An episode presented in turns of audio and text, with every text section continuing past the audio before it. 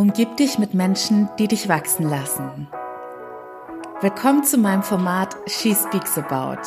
Mein Name ist Annie Brien und ich teile heute meine Tipps mit dir. Willkommen zu einem neuen wunderschönen Tag. Und ich freue mich auf das Thema heute, denn dazu haben mich in letzter Zeit sehr viele Fragen von euch erreicht, aber auch im Rahmen meiner Coachings das Thema Umfeld. Denn immer wenn wir uns im Leben dazu entschließen, eine persönliche Veränderung anzugehen, stößen, stößen, stoßen wir in unserem Umfeld ganz oft auf Widerstand je nachdem, welches Thema dich gerade beschäftigt. Ich weiß, die meisten interessieren sich allgemein für das Thema Persönlichkeitsentwicklung. Wie werde ich in meinem Privat- und Berufsleben erfolgreicher und erfüllter? Und je nachdem, wie sehr du diese Veränderungen in Angriff nimmst und dein Umfeld das dann auch zu spüren kriegt, wirst du mit diesem, Konfron mit diesem Problem konfrontiert werden. So, jetzt habe ich's. Aber auch wenn du vielleicht gar nicht so direkt irgendwelche Widerstände in deinem Umfeld merkst, sondern dich fragst, sind das eigentlich Leute, die mich persönlich weiterbringen und mein Leben bereichern oder habe ich mich nur weiterentwickelt und diese Leute bremsen mich irgendwie aus, dann wird dir diese Folge hoffentlich heute die richtigen Antworten und Tipps geben. Ich bin vor dieser Folge nochmal in mich gegangen, denn ich muss sagen, das Thema Umfeld ist bei mir aktuell gar nicht mehr so präsent, weil ich da für mich sozusagen schon am Anfang meiner Veränderungen aufgeräumt habe. Und seitdem ist es so ein automatisierter Prozess in mir, dass ich weiß, nach welchen Regeln ich entscheide, mit wem ich weiter Zeit verbringen möchte, mit wem nicht. Und damals fing es bei mir so an, dass ich, als ich mit all meinen Veränderungen angefangen habe, also ich habe ja wirklich meinen kompletten Lifestyle verändert. Nicht nur, dass ich extrem an meinem Mindset gearbeitet habe, sondern ich habe ja auch ganz neue Gewohnheiten in mein Leben implementiert im Zusammenhang mit Fitness und Ernährung, aber auch viele Kleinigkeiten, die sich extrem auf die Leute in meinem Umfeld und den Umgang mit mir auswirken, wie zum Beispiel dass ich mittlerweile ganz bewusst entscheide, wann ich mal Alkohol trinken möchte. Und auch immer häufiger einfach mal feiern oder ausgehe, ohne irgendeinen Schluck Alkohol zu trinken und trotzdem enorm viel Spaß habe, weil das ganze Thema für mich mit der Selbstliebe zusammenhängt. Ich habe gelernt, auf meine eigenen Bedürfnisse und auch auf meinen Körper zu hören und mache nur noch konsequent die Dinge, für die ich mich persönlich 100% entscheide und die mir gut tun. Und früher war das halt viel eher mal der Fall, dass ich so spontan gesagt habe, okay, was soll's, dann lass uns auch an einem Mittwoch mal trinken oder lass uns jedes Wochenende trinken. Auch wenn mir, wenn ich tief in mich hineingehorcht hätte, es zu diesem Zeitpunkt körperlich oder seelisch gar nicht danach war. Also wie du siehst, hat jede Entscheidung, die du triffst und die darauf abzielt, etwas an deinen Gewohnheiten oder an dir selbst zu verändern, auch immer Auswirkungen auf dein Umfeld und warum dein nahestehendes Umfeld das oft irgendwie erstmal nicht gut heißen kann, wenn du dich veränderst, auch wenn es zu deinem Besten ist und wenn es eine Veränderung Richtung mehr Gesundheit, Lebensglück und alles, was sonst noch so erstrebenswert ist, ist psychologisch gesehen ganz einfach erklärt. Wir sind alle Gewohnheitstiere und wenn wir in einer Gemeinschaft leben, dann gibt es da sozusagen gewisse Gewohnheiten und ja, Regeln, nach denen wir zusammenleben und wie wir uns verhalten, was wir unternehmen und so weiter. Und diese Routinen geben uns Sicherheit. Aber wenn du plötzlich anfängst, dich zu verändern, dann gerät dieses sichere, stabile Konstrukt, das uns eben die Sicherheit gibt und dementsprechend auch Ängste nimmt, gerät dann ins Wanken. Denn plötzlich wirst du unvorhersehbar. Die Leute wissen nicht mehr, wie du auf gewisse Sachen reagierst, wie du dich verhältst. Und ja, es ist ein Ausbruch aus dem Gewohnten und das ist eben mit extremer Ungewissheit, einem Kontrollverlust und Angst verbunden. Alles Dinge, die wir evolutionspsychologisch nicht so gut ertragen können. Deshalb ist es ganz normal und eher die Ausnahme, dass Leute deine Veränderung einfach so hinnehmen. Die Regel ist, dass sie erstmal auf irgendeine Art und Weise ja, verblüfft reagieren werden. Manche werden es aktiv schlecht reden und dir ausreden wollen. Oder manche werden vielleicht auch irgendwie, ja, verunsichert sein durch deine Veränderung. Da kannst du aber auch ganz klar differenzieren und ziemlich schnell merken, wer es gut mit dir meint und bereit ist, sich mit dir zu verändern und mitzuziehen und deine Veränderung zu unterstützen und wer nicht. Ich nehme da wieder ein Beispiel von mir. Als ich damals mit der Ernährungsumstellung angefangen habe und mit meinem Krafttraining, war das für meine Familie extrem ungewohnt. Denn ich bin dafür bekannt, dass wenn ich Dinge anpack, dass ich dann wirklich total committed bin, von 0 auf 100 gehe und das konsequent durchziehe. Und natürlich ist das eine extreme Veränderung für mein Umfeld. Und wenn jemand, der sonst, und es ist ungelogen, ich habe früher mehrere Burger und Pizzen an einem Tag gegessen und ja, Sport habe ich zwar immer auch irgendwie gern gemacht, aber jetzt niemals so konsequent und schon gar nicht Krafttraining mit so schweren Gewichten. Ich rede jetzt nicht irgendwie von so 5 Kilo Hanteln, sondern halt wirklich mit größeren Gewichten. Ne? Und dementsprechend haben dann meine Eltern am Anfang gedacht, boah, was ist denn mit ihr los? Gerät sie jetzt in so einen Diät-Magerwahn oder wird sie zu so einer Bodybuilderin? es war auf jeden Fall eine ganz extreme Umstellung für meine Familie. Und da sind dann auch Ängste aufgekommen, weil es ungewohnt war. Aber da waren es gut gemeinte Ängste. Denn natürlich möchten Eltern, dass ich einen gesunden Lifestyle habe. Und ja, ich weiß, mehrere Pizzen und Burger waren jetzt auch nicht so gesund. Aber erstens habe ich mir das nicht jeden Tag in so einer Extremform reingezogen. Und zweitens, jetzt kommt der wichtige Aspekt, war das einfach das Gewohnte für mein Umfeld. Es war einfach schon immer so, dass ich gut und gerne esse und da stellt man das dann auch weniger in Frage, wenn man die Person schon immer so erlebt und kennengelernt hat. Aber diese Ernährungs- und Fitnessumstellung war plötzlich was vollkommen Neues und Fremdes. Und da war es schon so, dass ich am Anfang gemerkt habe, dass es meine Familie verunsichert hat und sie das auch nicht so befürwortet haben. Und dann schon ein kritisches Hinterfragen kam und ich musste mich am Anfang ganz oft erklären. Aber sobald ich ihnen bewusst gemacht hatte, dass es eine Umstellung zu meinem Besten ist und auch erklärt habe, also ich habe ihnen alle Bedenken genommen und habe ihnen erklärt, dass ich nicht weniger esse im Sinne von, ich bin jetzt unterernährt, sondern dass ich sogar von der Menge her teilweise viel mehr gegessen habe, weil es jetzt gesündere Sachen waren und ich da sogar noch mehr essen konnte und weil ich halt eben auch viel mehr Sport gemacht habe. Und auch als ich in die Ängste genommen habe, dass ich jetzt nicht so eine Extremwert und ja, wie eine weibliche Hulk aussehe, sondern dass es einfach darum geht, dass ich sportlicher und fitter bin dann waren jegliche Sorgen und Bedenken weg und sie hatten Verständnis für meine Veränderung. Sie haben verstanden, dass es zu meinem Besten ist und mir gut tut und haben mich so sehr supported. Also sie haben jetzt mittlerweile ist es wirklich so, wie wenn es nie ein Früher gab. Es ist für meine Mama so selbstverständlich geworden, dass sie überall ihre Augen offen hält, ob es irgendwelche neuen Proteinprodukte gibt oder dass sie beim Einkaufen nach neuen Sportsachen für mich schaut ich merke das in den Kleinigkeiten im Leben, dass meine Familie das jetzt 100 Prozent angenommen hat und mich auf jeder Weise auch auf diesem Weg unterstützt und das gut heißt. Das heißt, es gibt auch diese gute Form von Ängsten, wenn Leute es wirklich von Herzen gut mit euch meinen, dass sie aus irgendeinem Grund Bedenken haben. Zum Beispiel auch bei dem Schritt in die Selbstständigkeit. Je nach den Erfahrungen, die diese Personen gemacht haben, kann es sein, dass sie bei sich verfestigt haben, oh je, der Schritt in die Selbstständigkeit bedeutet automatisch, dass man keinen Erfolg hat und pleite geht und davor muss sich Anne jetzt schützen. Und dann wird diese Person es versuchen, dir auszureden, aber mit einer guten Absicht. Und deshalb komme ich jetzt zum nächsten Tipp, mit dem du besser verstehen lernst, welche Absicht dein Umfeld gerade mit den Ratschlägen verfolgt. Ob es vielleicht wirklich einfach daran liegt, dass sie nur verunsichert sind, weil es ungewohnt ist, oder dass sie es gut mit dir meinen und dir deshalb vielleicht das Falsche raten, oder ob es vielleicht gar nicht so gut gemeinte Motive sind. Denn wenn du lernst, mal genau darauf zu achten, dann versteckt sich ganz häufig in den Ratschlägen deines Umfelds auch in gewisser Weise ein egoistisches Motiv und ein egoistisches Interesse. Nehmen wir mal wieder ein Beispiel. Du bist in einer langjährigen Partnerschaft und deine beste Freundin auch und ihr unternehmt ganz oft alle zusammen was und plötzlich stellst du deine Beziehung in Frage und hast das Gefühl, dass dein Partner in gewisser Art und Weise toxisch ist und dich runterzieht, dir nicht gut tut und so weiter.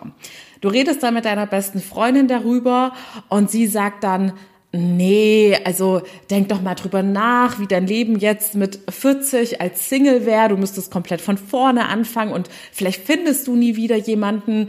Gib dich doch mit dem, was du hast, zufrieden. Du wirst keinen besseren finden und denk doch mal an das und das, was er schon für dich gemacht hat. Und jeder hat mal schwere Zeiten. Und im Großen und Ganzen rät dir deine Freundin, bleib bei deinem Partner. Und dann denkst du, ja, hm, irgendwie hat sie ja recht, weil sie dann halt ihren Fokus auf eine Argumentation legt, die dir zeigt, ja, es ist das Richtige, dass ich bei meinem Partner bleibe und meine Zweifel sind unberechtigt.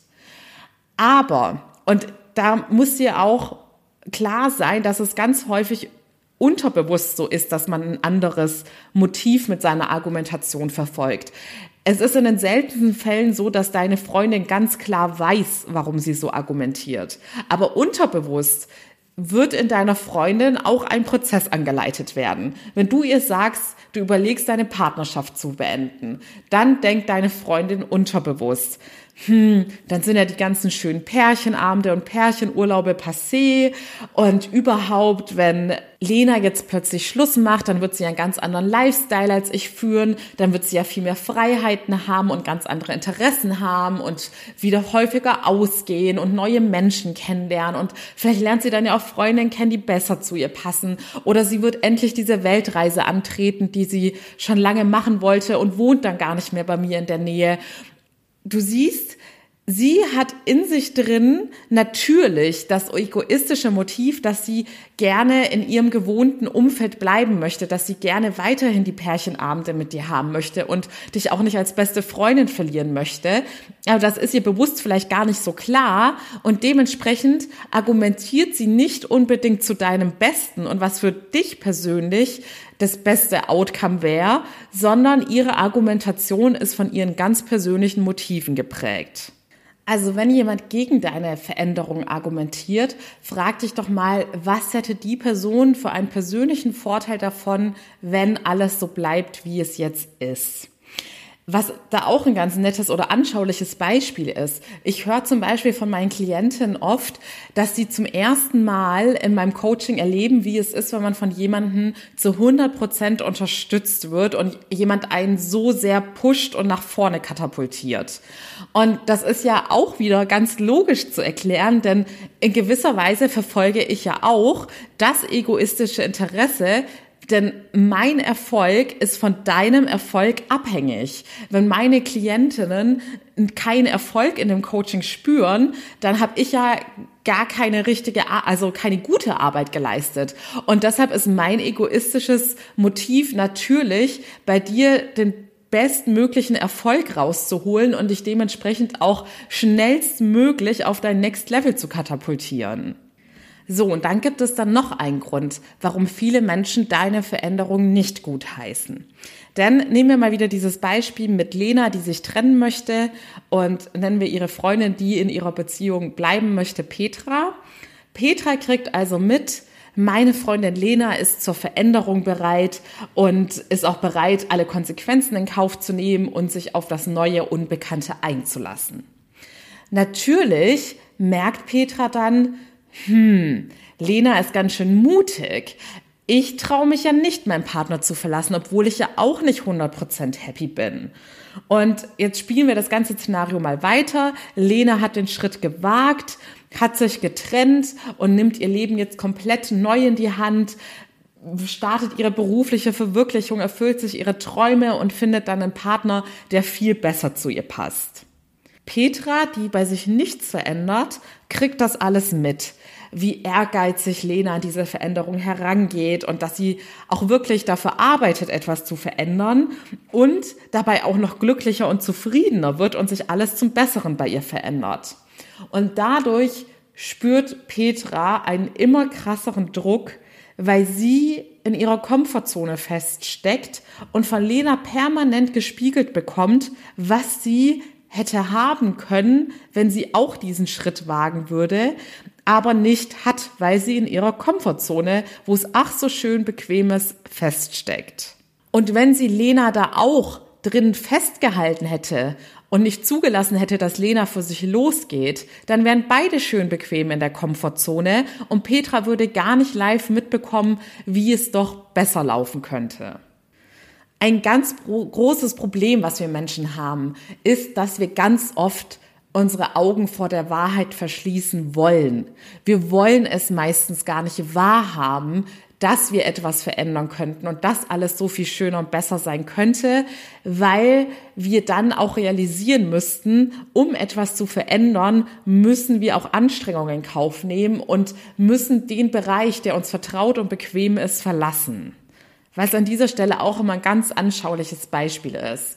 Stell dir vor, es wird ja auch oft dieses, die Persönlichkeitsentwicklung oder der Weg zum Erfolg oder wenn man auf irgendwas hinarbeitet, wird ja ganz oft so visualisiert, dass man eine Treppe aufsteigt oder eine Leiter. Und jetzt stell dir mal vor, du bist jetzt auf dem Weg deiner Veränderung und steigst die Stufen hoch. Also Lena ist jetzt schon weiter oben auf der Treppe. Petra steht noch unten. Und da kann man ganz anschaulich feststellen, es ist für Petra doch viel einfacher, Lena von oben nach unten zurückzuziehen, als wenn es jetzt für Lena umgekehrt wäre, Petra nach oben hochzuziehen. Und jetzt kommen wir zum wesentlichen Part. Wenn du in deinem Leben mehr erreichen möchtest, brauchst du Leute, die dich pushen. Und meiner Meinung nach gibt es nur eiskalt zwei Kategorien. Es gibt Menschen, die dich bremsen und aufhalten, egal aus welchen Gründen. Ich habe jetzt verschiedene Ansätze genannt, was psychologisch gesehen dahinter stecken könnte. Gut gemeinte Gründe, aber auch egoistische oder gar neidische Gründe. Oder es gibt Menschen, die dich pushen und die dir deinen Weg nach oben erleichtern. Es könnte zum Beispiel sein, dass Lena auf ihrem Weg einen Coach, einen Mentor oder eine Person, die schon da ist, wo sie hin will, kennenlernt, die über ihr auf dieser Treppe steht und Lena hochzieht. Und deshalb habe ich bei mir mittlerweile ganz klar die Faustregel etabliert und nach der ich auch konsequent lebe. Menschen und Dinge können dir entweder Energie geben oder Energie nehmen. Und ich umgebe mich nur noch mit Menschen, die mir Energie geben und mein Leben bereichern. Alles andere würde mich runterziehen und aufhalten. Und was hier auch ganz wichtig ist, ja, ich habe mittlerweile, ich würde sagen, mindestens zu 90, wenn nicht 95 Prozent nur noch Menschen um mich herum, die auch in jeder Hinsicht oder vielleicht auch bei einem Fokusthema daran arbeiten oder an sich arbeiten und auf irgendetwas hinstreben und ambitioniert sind. Aber es gibt auch jene Menschen und häufig sind das Leute, die wir vielleicht schon länger in unserem Leben haben, Kindheits- oder Jugendfreunde, die vielleicht selbst noch nicht an den Punkt gekommen sind, sich persönlich weiterzuentwickeln. Denn da hat jeder sein Timing. Ich habe es ja schon mal gesagt, Ihr seid da sehr fortschrittlich unterwegs, vor allem wenn man sich die deutschsprachige Region anschaut, ist dieses Thema Persönlichkeitsentwicklung noch sehr, sehr, sehr neu und im Kommen. Und wenn du diesen Podcast hörst, dann klopft dir auf die Schulter, denn du gehörst dazu den Vorreitern, die zum Glück schon recht früh erkannt haben, wie essentiell dieses Thema ist und wie viel mehr du jetzt aus deinem Leben herausholen kannst. Aber manche Menschen kommen vielleicht erst später in ihrem Leben an diesen Punkt. Und manche kommen auch nie in ihrem Leben an diesen Punkt und werden ihr Leben lang einfach nur so vor sich hindümpeln und ganz viel einfach so hinnehmen und akzeptieren und niemals richtig begreifen, dass sie es so viel besser hätten haben können.